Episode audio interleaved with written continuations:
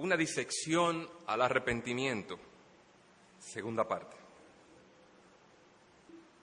Si me permiten, voy a leerle el texto que tenemos por delante. Vuelve, oh Israel, a Jehová, tu Dios, porque por tu pecado has caído.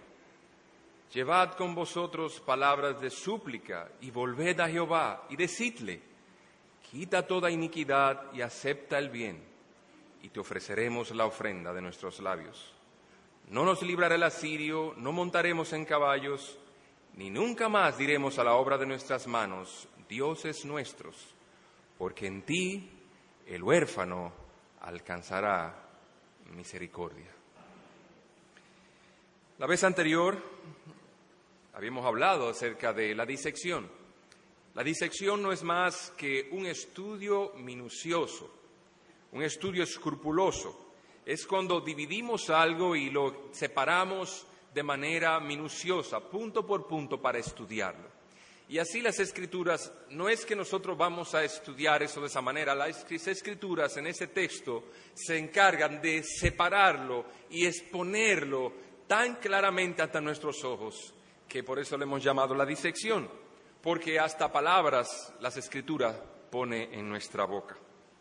Y así este texto Vimos la vez pasada la invitación al arrepentimiento y vimos en primera parte en el asunto o esencia de la invitación.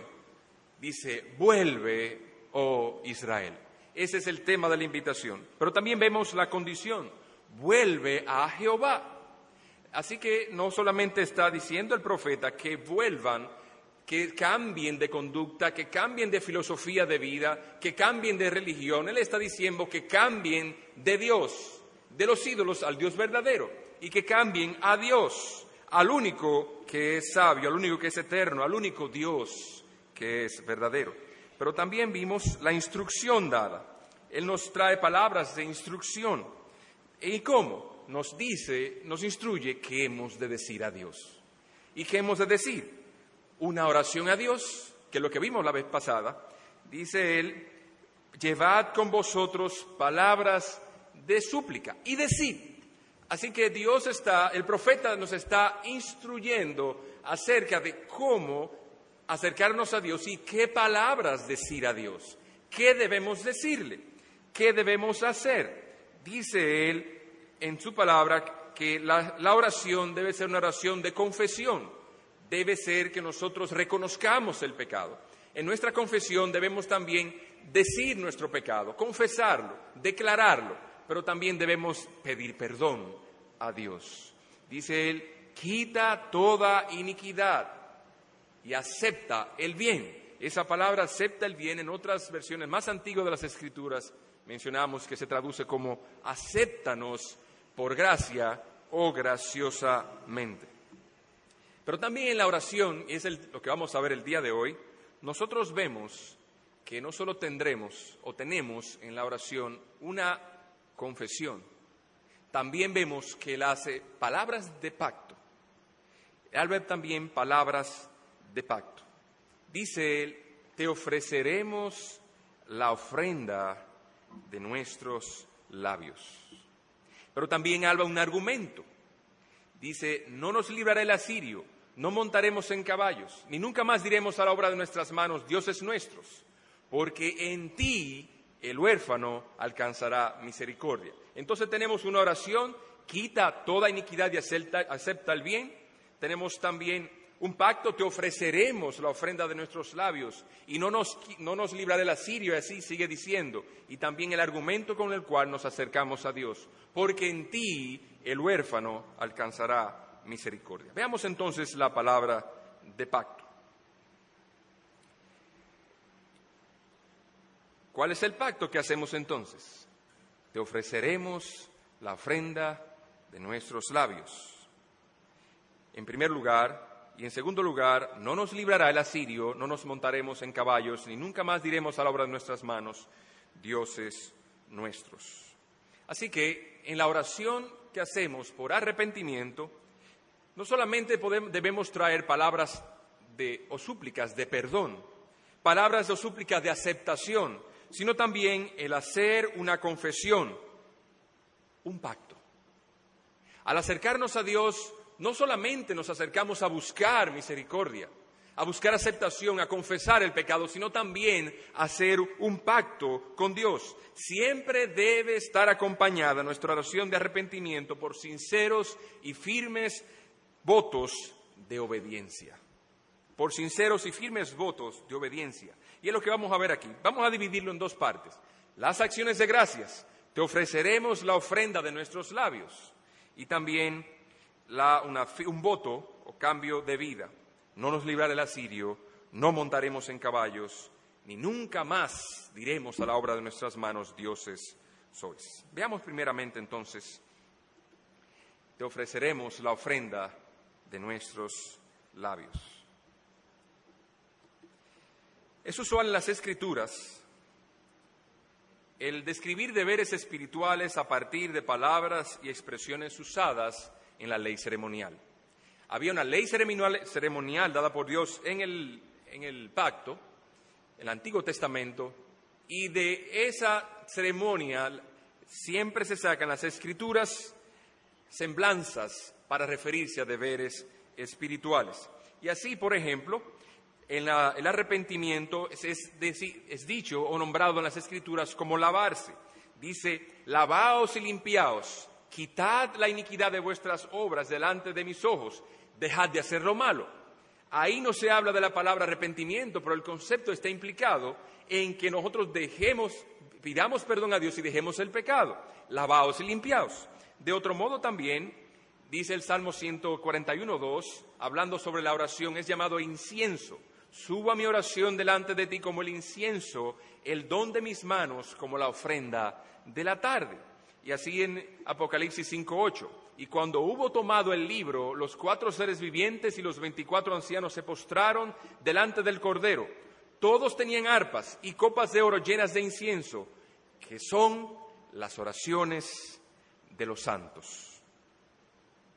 Entonces vemos los deberes espirituales eh, ilustrados a través de las ceremonias en el templo.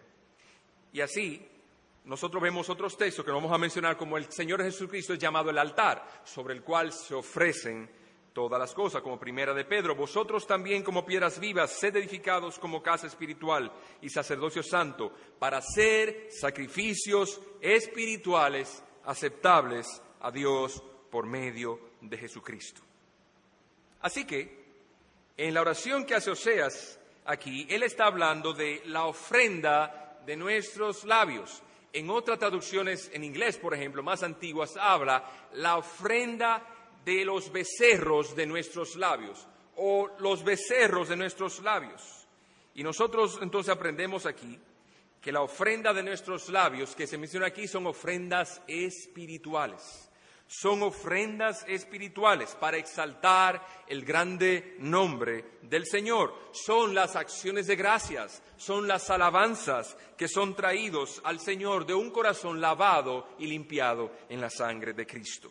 Entonces nosotros vemos que el fin de toda alabanza, el fin de todo sacrificio espiritual es despertar los afectos de a las alabanzas a Dios.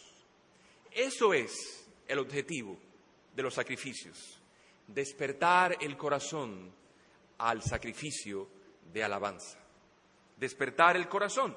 Nuestro corazón está de manera natural dormido, está estático, no quiere moverse a alabar a Dios. Pero he aquí, Dios nos ha instruido a alabarle, nos ha instruido a traer sacrificios de alabanzas al Señor. En el Antiguo Testamento se traían becerros y otros tipos de animales para ofrecer ofrenda a Dios. Pero un becerro en un altar no era más que un pedazo de carne. ¿Qué diferencia había entre un carnicero y un sacerdote que ofrecía el sacrificio de los animales? Bueno, en términos generales usted puede ver ninguno, porque los dos degollan el animal y lo matan. Pero hay una diferencia. Él lo hacía como una forma de adoración a Dios ordenada por Dios. De otro modo, ¿qué diferencia hay entre nosotros cantando y un cantante? ¿Quieres tomar un cantante? Ricky Martin, Marco Antonio Muñiz, José José, para cubrir todas las épocas que están aquí presentes. ¿Qué diferencia tenemos entonces con ellos? Que nosotros, en la causa por la cual cantamos, ellos cantan porque su negocio es el dinero. Nosotros cantamos porque nuestro negocio es alabar y bendecir a nuestro Dios exaltar su grande nombre. Así que los sacrificios que son presentados a Dios no son como los sacrificios naturales, son sacrificios espirituales. No es simplemente mover los labios, no es simplemente cantar, es poner nuestro corazón en el altar del Señor Jesucristo y ser quemado del todo en el fuego del amor que nosotros tenemos y que Dios nos ha dado. Mire, por ejemplo, Salmo 69, 30 y 31. Dice, alabaré yo el nombre de Dios con cántico, lo exaltaré con alabanza y agradará a Jehová más que sacrificio de buey o becerro que tiene cuernos y pezuñas. Y más adelante dice en Miqueas 6, 6 y 8, ¿con qué me presentaré ante Jehová y adoraré al Dios Altísimo? Me presentaré ante él con holocaustos, con becerros de un año, se agradará Jehová de millares de carneros o de diez mil arroyos de aceite, daré mi primogénito por mi rebelión el fruto de mis entrañas por el pecado de mi alma? Oh hombre, Él te ha declarado lo que es bueno y qué pide Jehová de ti. Solamente hacer justicia y amar misericordia y humillarte ante su Dios. Hebreos 13:15 dice, así que ofrezcamos siempre a Dios por medio de Él sacrificio de alabanza, es decir, fruto de labios que confiesan su nombre. Así que, si nosotros simplemente movemos los labios cuando estamos aquí, no estamos haciendo más que el carnicero cuando degolla la víctima para repartirla a sus clientes. Aquel que adora a Dios es aquel que sacrifica sobre el altar su corazón, sacrifica atención a Dios. Nosotros, como decíamos, somos de manera natural, queremos de manera natural ser espectadores. Pero Dios no nos ha llamado a ser observadores en el culto de adoración. Dios nos ha llamado a ser actores. Dios nos ha llamado a ser participantes que traen la ofrenda a Dios y la queman sobre el altar del Señor Jesucristo. Pero también nosotros notamos que en el texto hay un orden. Porque el texto dice, quita toda iniquidad y acepta el bien, y te ofreceremos la ofrenda de nuestros labios. Oh, entonces nosotros vemos que la escritura nos está presentando un orden. Primero, arrepentimiento se confiesan los pecados y se pide perdón y luego se alaba. Entonces, Dios no ha de aceptar nuestros sacrificios si nosotros no hemos sido lavados en la sangre de Cristo. No podemos ofrecer sacrificios a Dios si no han sido quitados nuestros pecados. Quita toda iniquidad y te ofreceré la ofrenda de nuestros labios. Y dicho de otro modo y otra enseñanza, no hay mayor estímulo para el alma al traer adoración a Dios que el saber que Él ha quitado toda iniquidad. No hay como el sentirse perdonado y aceptado por Dios para ensanchar el corazón con alabanzas, para llenar el corazón de gratitud y que nuestros labios se llenen de todo cántico agradable, de gozo y alegría al Señor. De otro modo, hace un momento nuestro hermano Oscar dirigía un, cántico. Hoy levantamos canción en el gozo de nuestro Señor. ¿Cómo habremos de levantar el corazón en gozo si nuestros pecados no han sido perdonados? El peso de nuestra iniquidad nos mantendrá cerca del suelo, de la tierra. Por eso dice Él, quita toda iniquidad y te ofreceré la ofrenda de mis labios. Es necesario que Dios entonces quite la iniquidad para que nuestros labios sean ensanchados en gozo. De otro modo, la alabanza, los signos están dirigidos y están diseñados y están compuestos para que sus, sus letras estimulen y en ellas veamos el amor de Dios, el perdón de Jesucristo, las misericordias del Señor en el Cordero de Dios que quita el pecado del mundo. Como dice el, último himno que cantamos, qué hecho glorioso el saber que Jesús quitó el yugo opresor del pecado, quitó mi pecado, clavólo en la cruz. Gloria demos a nuestro Señor. ¿Cómo hemos de alabar si Dios no quita el pecado? Pero cuánto estimula en el corazón el saber que Jesús quitó el yugo opresor. Oh hermanos, si tú vienes con un corazón frío, si vienes con corazón indiferente, mira al Cordero de Dios que quita el pecado del mundo. Mira a aquel que fue clavado en la cruz por nosotros. Mira a él que fue ofrecido por ti. Mira sus ricas y abundantes misericordias. Dice Oseas 4.2, quita toda iniquidad y te ofreceremos la ofrenda de nuestros labios. Salmo 116.12 dice, ¿qué pagaré a Jehová por todos los beneficios para conmigo? Tomaré la copa de la salvación e invocaré el nombre de Jehová.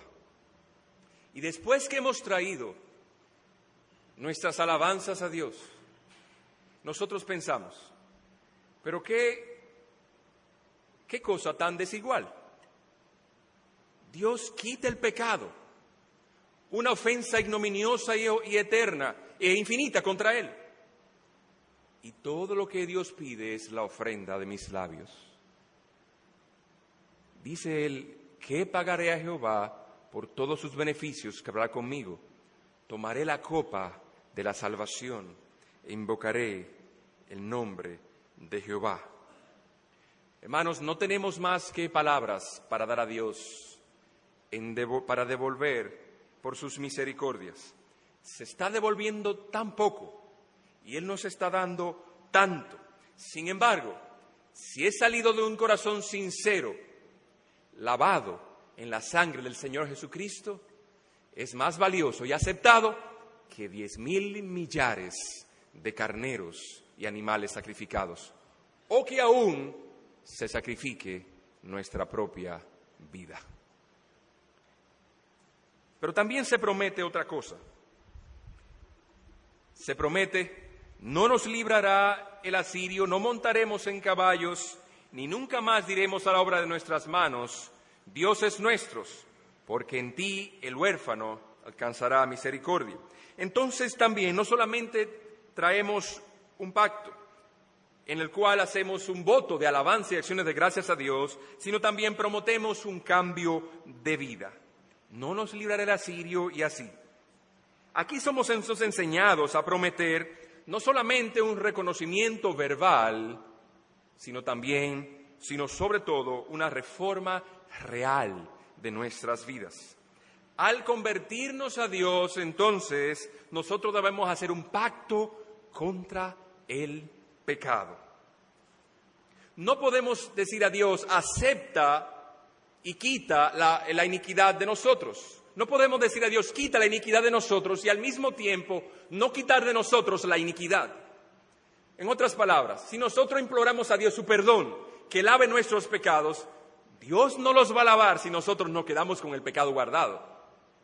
El pecado tiene que haber sido aborrecido, tiene que haber sido echado. Tenemos que hacer un voto en contra del pecado. El Dios y el pecado se encuentran en direcciones opuestas. No podemos tener a Dios y el pecado al mismo tiempo. Ahora, en el versículo nosotros notamos, dice, que dice, quita toda iniquidad. Se trata de una confesión general. Pero aquí el profeta comienza a entrar en particulares acerca de su pecado. Fíjense cómo dice, no nos librará el asirio, ni montaremos en caballos, ni nunca más diremos a la obra de nuestras manos, dioses nuestros. Aprendemos entonces que no solo debemos ser particulares en la confesión de nuestros pecados a Dios por perdón y aceptación, también debemos ser particulares en el pacto que nosotros hacemos contra el pecado. Por eso él dice, no nos librará el asirio ni montaremos en caballos. ¿Y contra qué pecados particularmente debemos hacer un pacto?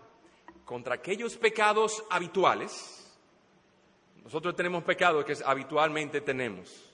Pero también debemos hacer un pacto contra aquellos pensamientos recurrentes en nuestra mente que no tientan al pecado.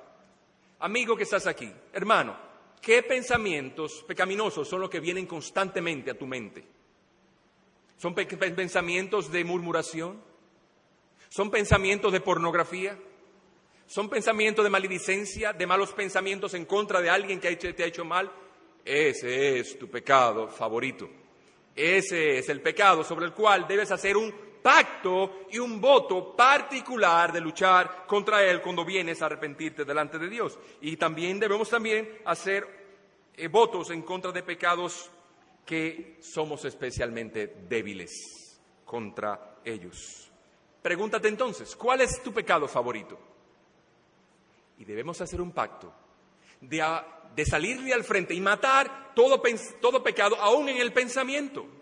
Inmediatamente viene un pensamiento maligno, ahí mismo lo mata, porque dice la Escritura que los que son de Cristo han crucificado la carne con sus pasiones y deseos.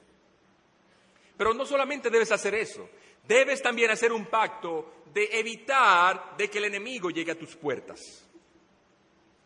En la guerra, muchas veces, si el objetivo es lograr una ciudad, los ejércitos se cuidan de que no pasen los puentes para llegar a la ciudad amigo que estás aquí, hermano, si tu problema es con la glotonería, no te pongas a coquetear con la comida, porque ese es tu problema. Si tu problema es la lujuria, no te pongas a ver escenas y películas que sean muy eróticas o que tengan tonos encendidos en sus escenas, porque te vas a llenar de concupiscencia y va a ser más difícil luchar contra tus deseos. Así que en nuestra cuando traemos a Dios, nosotros debemos ser particulares en nuestros pactos contra qué pecado luchar. Dice el Salmos 18:23, fui recto para con él y me he guardado de mi maldad. Entonces nosotros no hemos de cuidarnos de los programas malos, de las películas que son inadecuadas, de los vecinos, de los vecinos que vienen a contar cosas que no deben. Debo cuidarme de mi maldad porque el problema no está afuera, el, problema está dentro. Lo de afuera me da ocasión para que se desarrolle. Dos cosas entonces declara Israel que son sus pecados particulares. Dice él, poner su confianza en las criaturas antes que en Dios.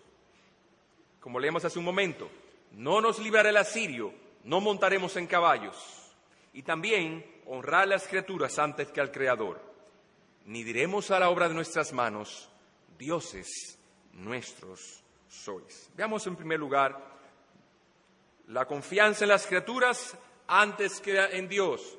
Ese es uno de los pecados particulares que menciona y confiesa y que se pone en guardia Israel. ¿Y qué a qué se refiere? Los asirios. Dice, no iremos a los asirios.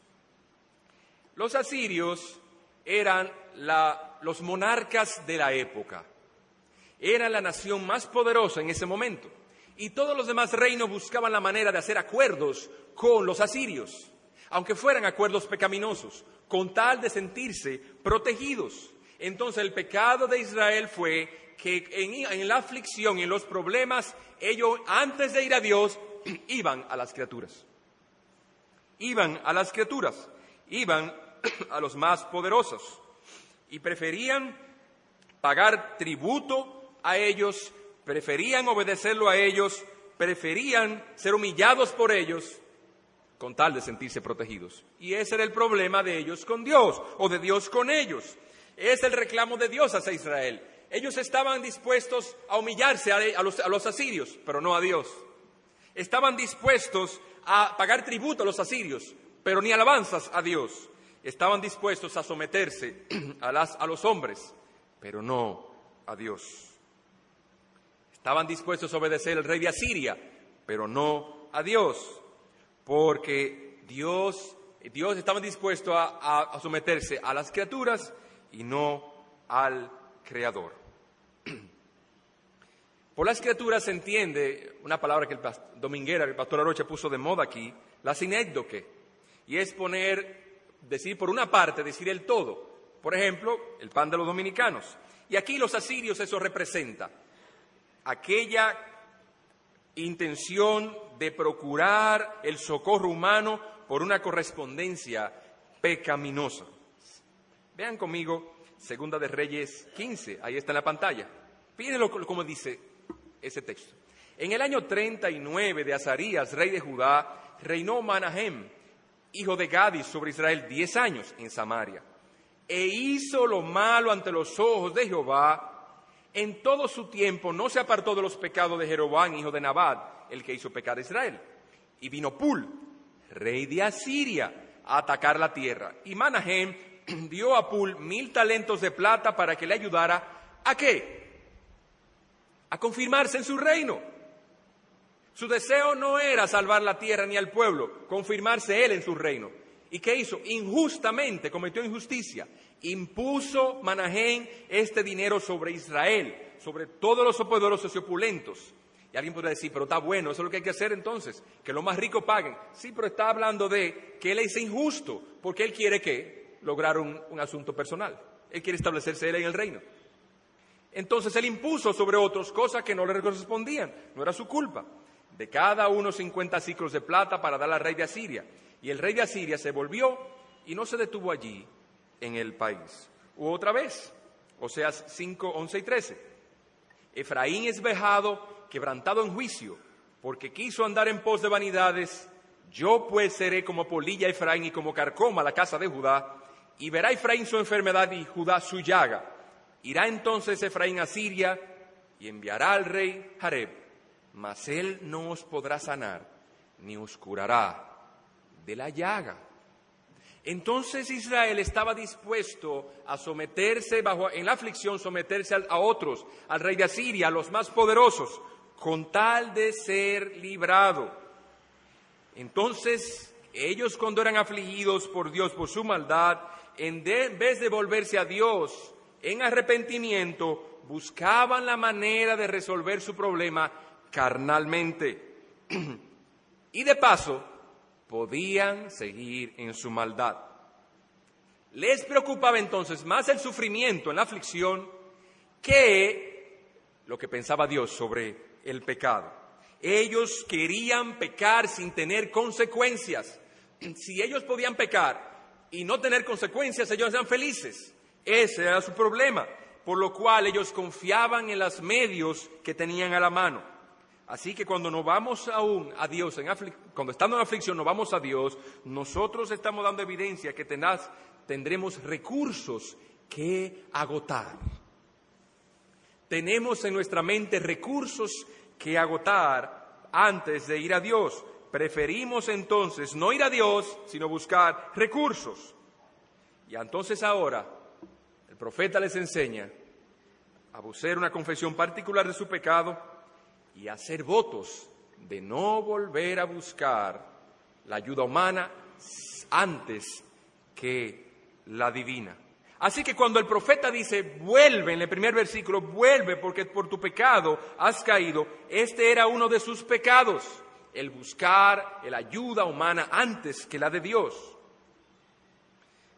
Entonces, cuando tenemos problemas el buscar la ayuda humana, aunque sea la más fuerte, la más sabia, la más experimentada o la más talentosa, antes que a Dios, nos es contado a Dios como pecado y es entonces la forma más segura de caer en ruinas y aumentar nuestra angustia y nuestra desgracia. Pero no solamente nos dice el versículo, no iremos a Siria, tampoco montaremos en caballos. El caballo era el símbolo de la fuerza militar. De modo que una nación que tuviera muchos caballos y muchos carros, normalmente podría decirse que era una nación seguramente, en un gran porcentaje, victoriosa. Y entonces aquí el profeta se refiere entonces a la preparación militar y a la provisión necesaria para fortalecerse para ellos mismos. Algunos estudiosos de las escrituras mencionan que esto era, se refería particularmente a Egipto, porque de allí los, israelitas mandaban a comprar los caballos. Mira Isaías 30, 16. sino que dijisteis, no, antes huiremos en caballos. Por tanto, vosotros huiréis, sobre corceles veloces cabalgaremos, por tanto serán veloces nuestros perseguidores. El 31 al 1 dice, hay de los que descienden a Egipto por ayuda y confían en caballos, y su esperanza ponen en carros, porque son muchos, y en jinetes, porque son valientes, y no miran al santo de Israel. El sentido de ellos tener caballos les daba la, idea de poder ellos mismos resolver y tener poder militar para responder a cualquier ataque. O si estaban en peligro, poder huir rápidamente. ¿Qué tenemos entonces?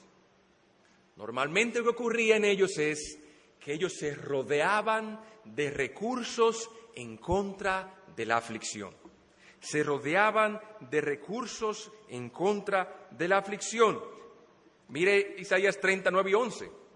Porque este pueblo es rebelde, hijos mentirosos, hijos que no quisieron oír la ley de Jehová, que dicen a los videntes, no veáis, y a los profetas, no profeticéis lo recto, de signos, cosas halagüeñas, profetizad mentiras. Dejad el camino, apartados de la senda, quitad de nuestra presencia al santo de Israel.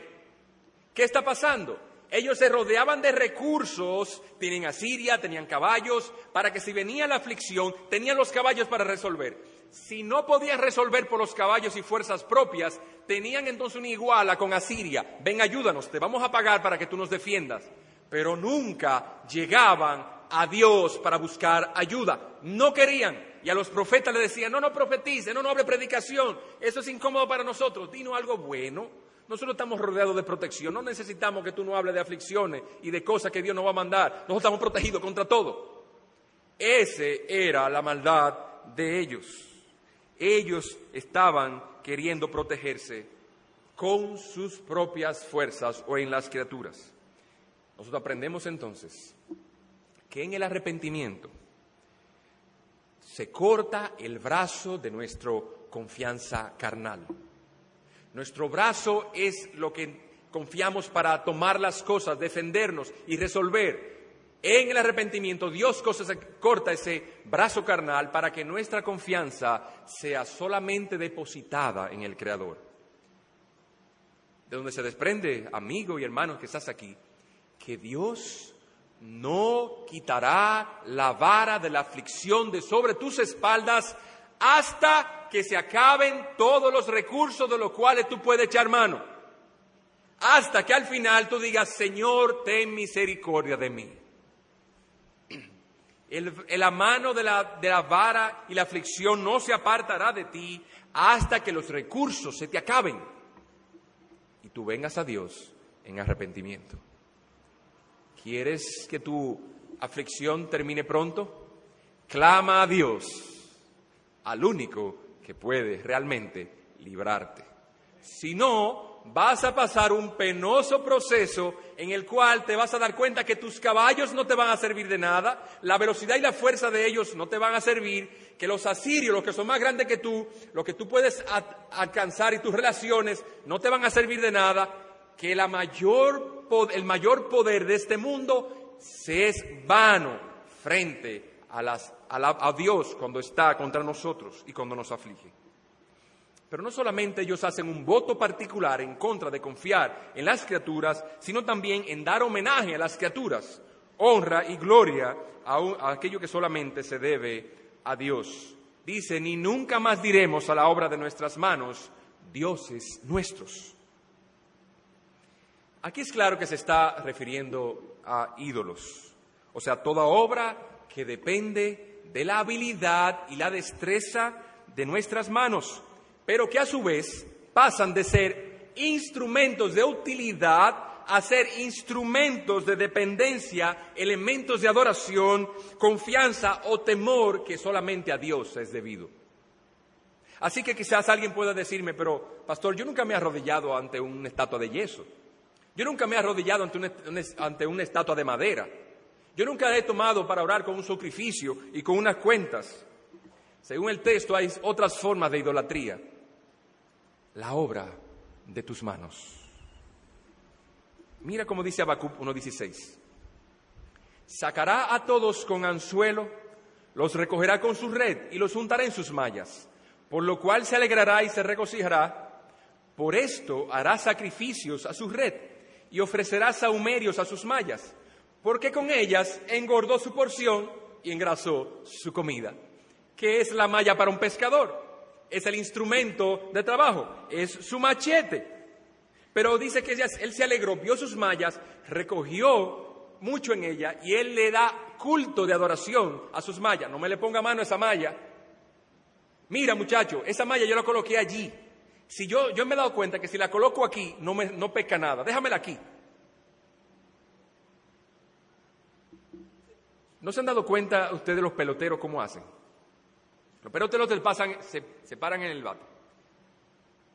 Y ellos cogen un bate. Y el bate lo ponen en el casillero de punta hacia abajo. Si alguien le voltea eso, no batean, dice, eso fue que me voltearon el bate.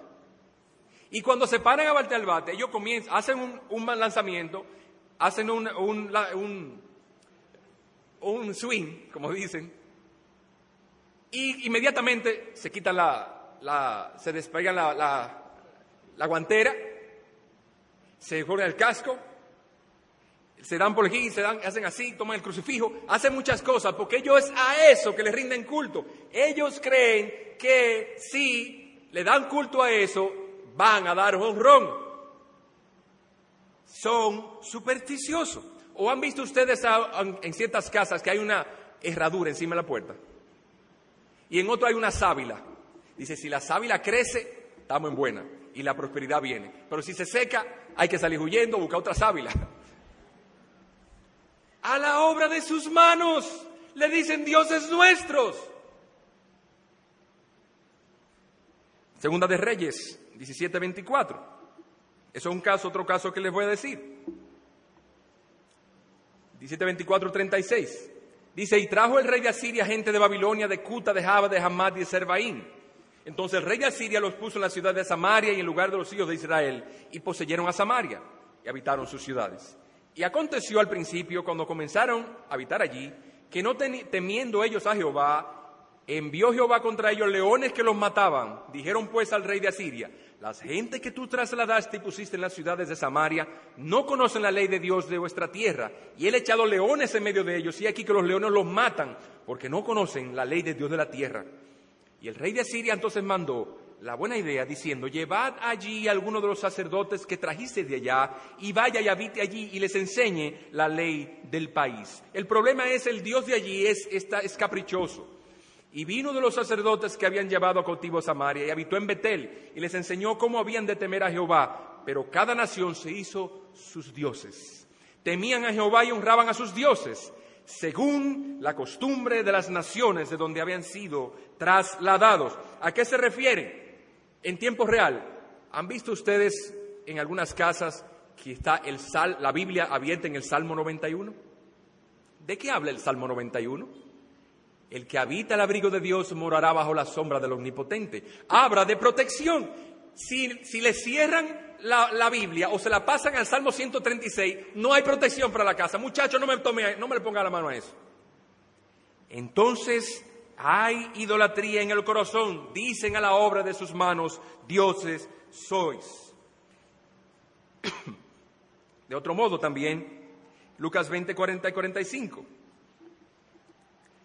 Dice, y oyéndole todo el pueblo, dijo a sus discípulos, guardad los escribas que gustan de andar en ropas largas y aman las salutaciones en las plazas, y las primeras sillas en las sinagogas, y los primeros asientos en las cenas que devoran las casas de las viudas, y por pretexto hacen largas oraciones, estos recibirán mayor condenación. ¿Cuál es su problema?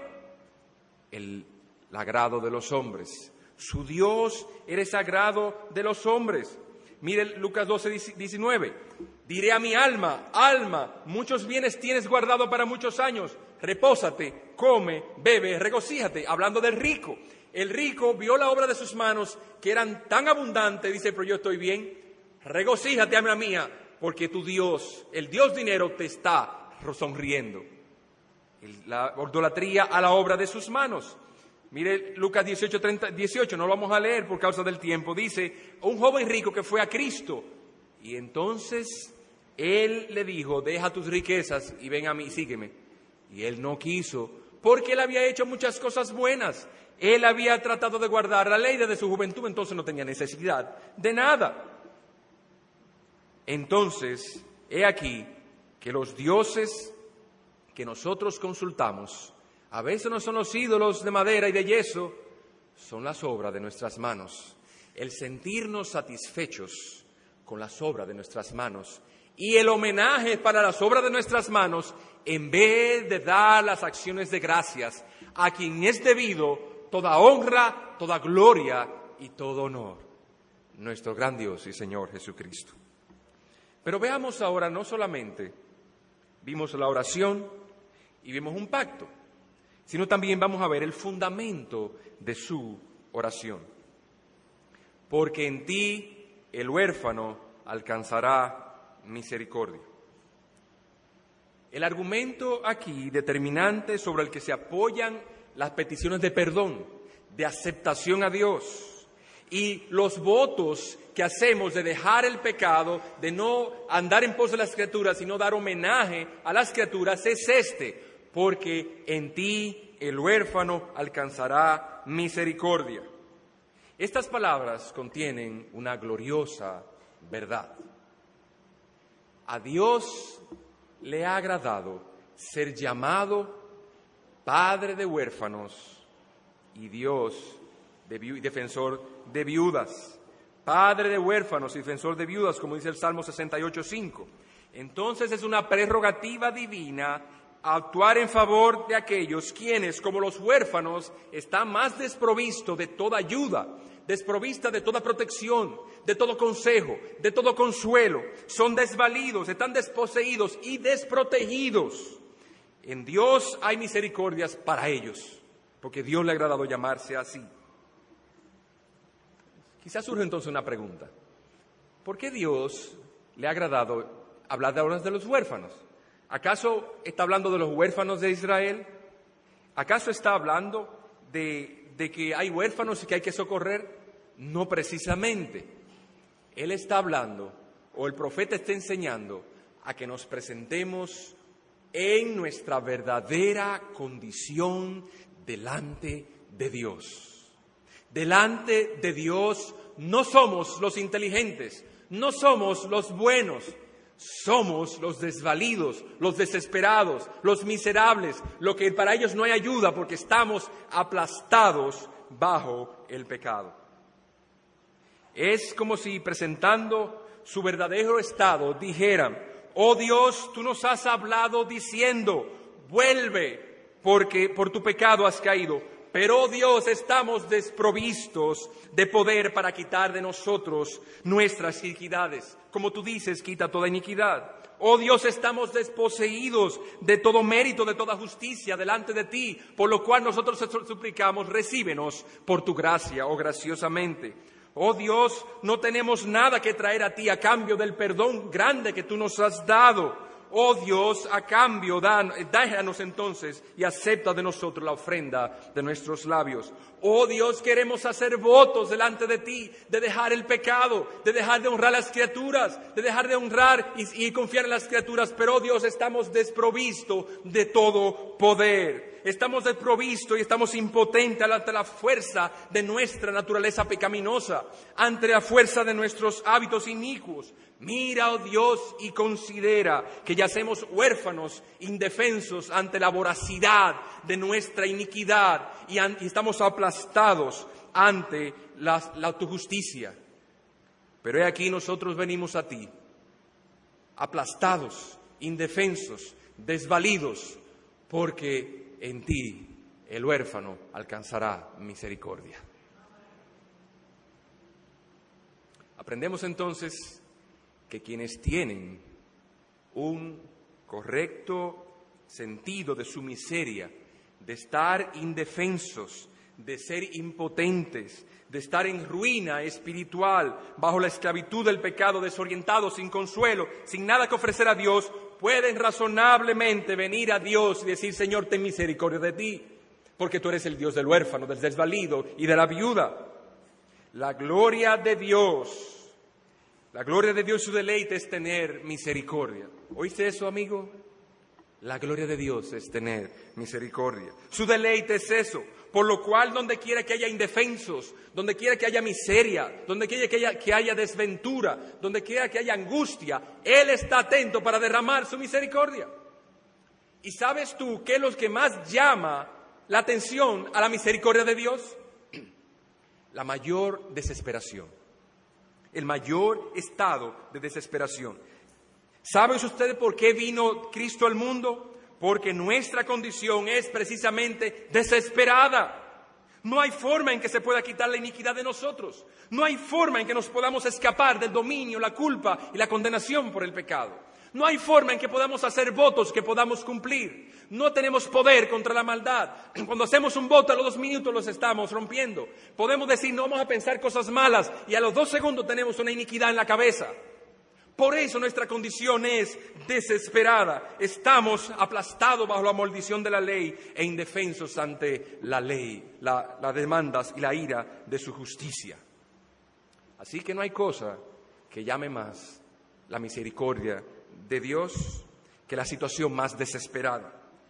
Por esto, Él mismo se vistió de carne él mismo descendió, no mandó un ángel, no mandó un serafín a cumplir esta encomienda. Él descendió a nosotros. El Espíritu del Señor, dice Lucas 4, cuando se presentó al templo, dijo, estas son mis cartas credenciales. El Espíritu del Señor está sobre mí por cuanto me ha ungido para dar buenas nuevas a los pobres. Me ha enviado a sanar a los quebrantados de corazón, a pregonar libertad a los cautivos y vista a los ciegos, a poner en libertad a los oprimidos, a predicar el año agradable del Señor. El Señor dejó su trono de esplendor, el cual, siendo en forma de Dios, no estimó el ser igual a Dios como cosa que aferrarse, sino que se despojó a sí mismo tomando forma de siervo, hecho semejante a los hombres y estando en condición de hombre, se humilló a sí mismo haciéndose obediente hasta la muerte y muerte de cruz. Así que al que no conoció pecado, por nosotros lo hizo pecado, para que nosotros fuésemos hechos justicia de Dios en él. Oh amigo, joven, hijos nuestros que están aquí, ¿ves ahora por qué Cristo tuvo que sufrir en tu lugar? ¿Ves ahora por qué puedes recibir, percibir tu ruina, tu impotencia, tu miseria, tu ceguera y tu desnudez? ¿Ves ahora por qué no puedes quitar de ti la iniquidad? No puedes quitar de ti la carga moral. Te vas a sentir cargado aunque haga buenas obras. Te vas a sentir peso, peso, peor todos los días, aunque hagas votos sin contar con la gracia del Señor porque no puedes. ¿Te has dado cuenta que por más que quieras cambiar tu conducta y refermar tu vida, por más que quieras dejar todo atrás, borrón y cuenta nueva, no es posible porque no hay fuerzas para lograrlos. ¿Te has dado cuenta porque por más que quieras ser fiel a Dios, no puedes? ¿Te has dado cuenta que no tienes nada que presentar a Dios? Sí, ¿te has dado cuenta? Aunque sea te has dado cuenta una mínima proporción de lo que realmente eres, ¿Te has dado cuenta? ¿Estás dispuesto a reconocerlo? Oh, he aquí la oportunidad que tienes entonces. Aunque rojos sean tus pecados, aunque tu maldad haya sido por toda la vida, ya seas anciano, aunque seas joven, ves tu pecado. He aquí la oferta de Dios a todo pecador sobre la base de esta, porque en Dios es el Dios de los huérfanos y en ti el huérfano alcanzará misericordia. Entonces, si ves tu pecado, si reconoces tu pecado, si estás dispuesto a, declarar tu pecado, entonces mira lo que está delante de ti por hacer. Señor, dile, Señor, quita de mí mi pecado y te ofreceré la ofrenda de mis labios, porque en ti el huérfano alcanzará misericordia. Matthew Henry decía, si aún no te atreves a llamar a Dios Padre, pero te ves a ti mismo como huérfano, sin Él Póstrate entonces a sus pies para que seas mirado por Él con compasión. Termina la cita. Vamos ahora punto de aplicación. ¿Qué hemos visto hasta ahora? Hemos visto que Dios manda al pueblo, exhorta al pueblo, invita al pueblo al arrepentimiento. Y le pone palabras en su boca. Di esto al venir al arrepentimiento. Quita el pecado. Acéptame graciosamente y hayas un compromiso con Dios de luchar en contra del pecado, particularmente ¿Y sobre qué lo vas a hacer? Porque Dios es el Dios de aquellos que no tienen fuerza, de aquellos que son desvalidos, de los que no pueden luchar contra el pecado. Ese es el Dios nuestro. En base a eso, ve a Él y Él te perdonará. ¿Qué aprendemos entonces de esto? Amigo, si Dios te ha hecho ver tu pecado, si te ha humillado, si te ha hecho sentir avergonzado por tu maldad, no solo debes orar a Dios por misericordia, sino también dejar el pecado y hacer votos de no volver a hacerlo por la gracia de Dios, no es en tus propias fuerzas. Quizás tú dices, yo tengo que arreglar ciertas cosas antes de venir a Dios, y los estás diciendo porque en ti no hay fuerzas, es correcto, pero es por la gracia de Dios, no es por mi fuerza. La razón por la cual voy a Dios es porque no la tengo, y la razón por la cual voy a Dios es porque Dios me la puede dar. Pero quizás tú digas, he orado a Dios por salvación, pero no he experimentado paz no he encontrado que Dios ha sido propicio. Amigo, debes saber que en materia de conversión y arrepentimiento no debemos pensar que hemos hecho lo suficiente con hacer un reconocimiento general del pecado. Es necesario que hagamos una confesión particular y, una, y un voto de obediencia en contra de mi pecado favorito delante de Dios. Mire cómo dice el Salmo 51. Vuelve el gozo de tu salvación y espíritu noble me sustente. Entonces enseñaré a los transgresores tu camino, los pecadores se convertirán a ti. Líbrame de homicidios. Aquí el salmista está hablando David de su pecado. Él cometió un gran homicidio. Señor, específicamente, líbrame de homicidio. Y en Nehemías dice, y ellos en su reino, en tu mucho bien que les dicen, la tierra espaciosa y fértil, que entregaste delante de ellos no te sirvieron ni se convirtieron de sus malas obras. He aquí el pecado. No fueron agradecidos, sino que rindieron homenaje a sus obras. Es lo que dice precisamente. Debemos ser específicos si vamos a arrepentirnos delante de Dios y hacer votos en contra del pecado. Tres, de censura y advertencia.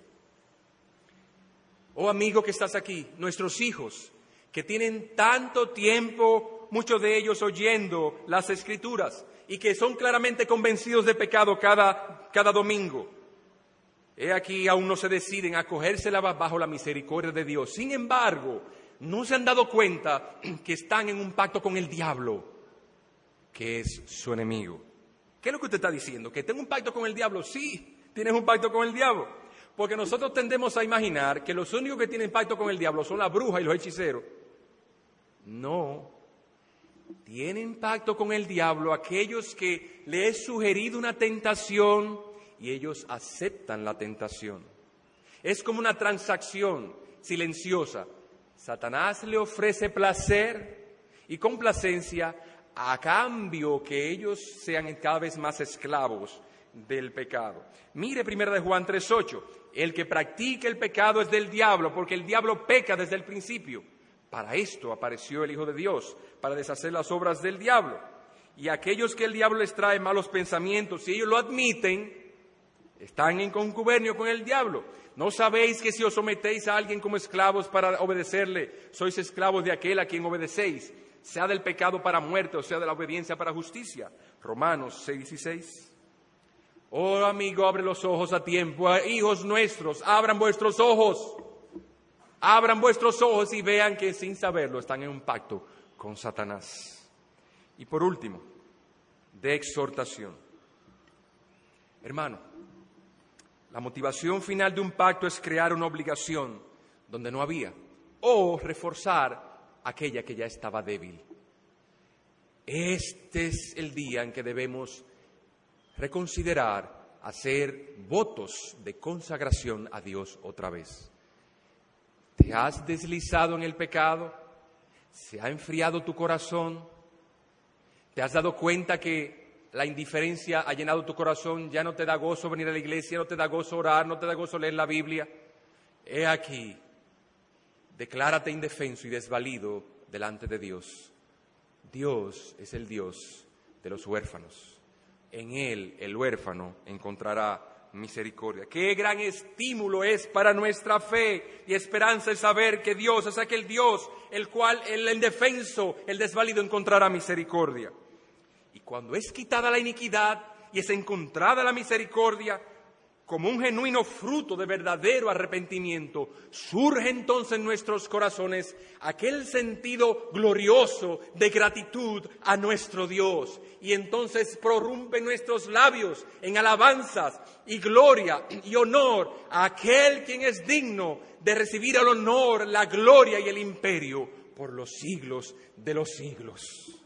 He aquí, he aquí nosotros sí, hermano, queremos hacer votos a Dios. Señor, oh Dios, recibe de nuestras manos nuestras débiles alabanzas. Recibe de nuestras manos nuestros débiles votos para que cuando el Señor derrame de su gracia en nuestras vidas, nos lleve de victoria en victoria, cada vez más asemejándonos a la gloriosa imagen de su Hijo Jesucristo, para la alabanza de la gloria de Dios Padre.